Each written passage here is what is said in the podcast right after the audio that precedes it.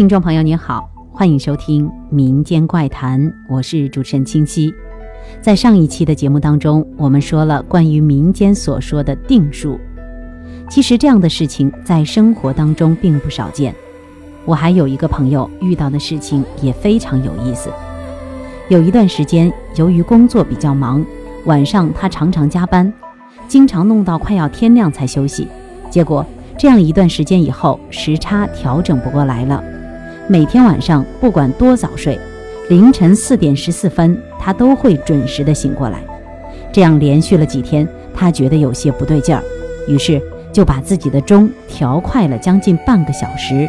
结果他照样每天半夜醒过来，醒过来看时间，那个调快了半个小时的钟仍然显示的是四点十四分。他说这种情况持续了整整四个月，每天都如此，他都快被整得崩溃了。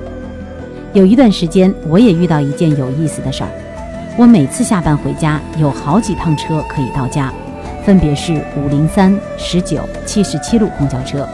一般情况下，我优先选择五零三路，因为这趟车下车的站点离我家最近。但是那个车比较少，所以我一般都是来哪趟坐哪趟。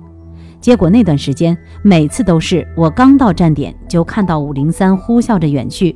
接下来肯定会来一辆十九路车，然后在我刚上了十九路车，就会看到下一辆五零三路从后面来了。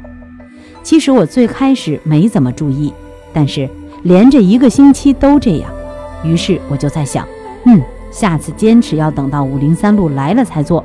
结果等我去了站点，果然五零三又开走了，过来一辆十九路，我坚决不坐，就死等五零三。可是就是这么怪。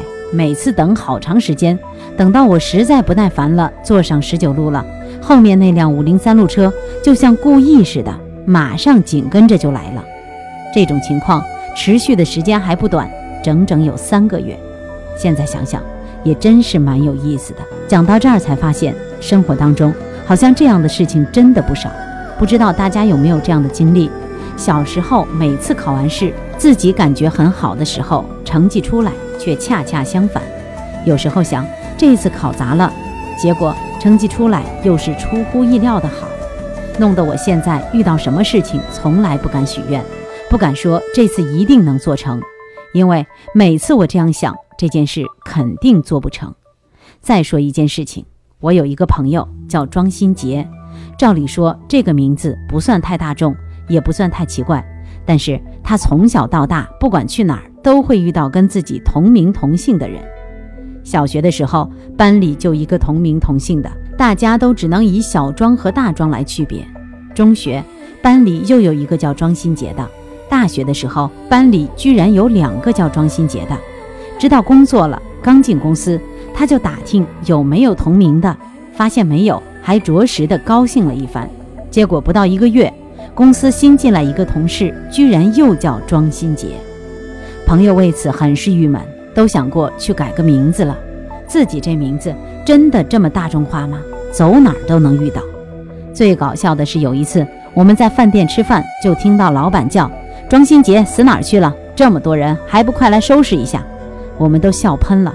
吃个饭，饭店的服务员居然也跟他同名同姓。说的这几件事听起来都像是巧合，但又不全是巧合，因为。这几件事情持续的时间很长，所以我觉得这个就叫定数。冥冥之中有一种未知的力量左右着我们的命运。好了，今天的民间怪谈就到这里，下期再见。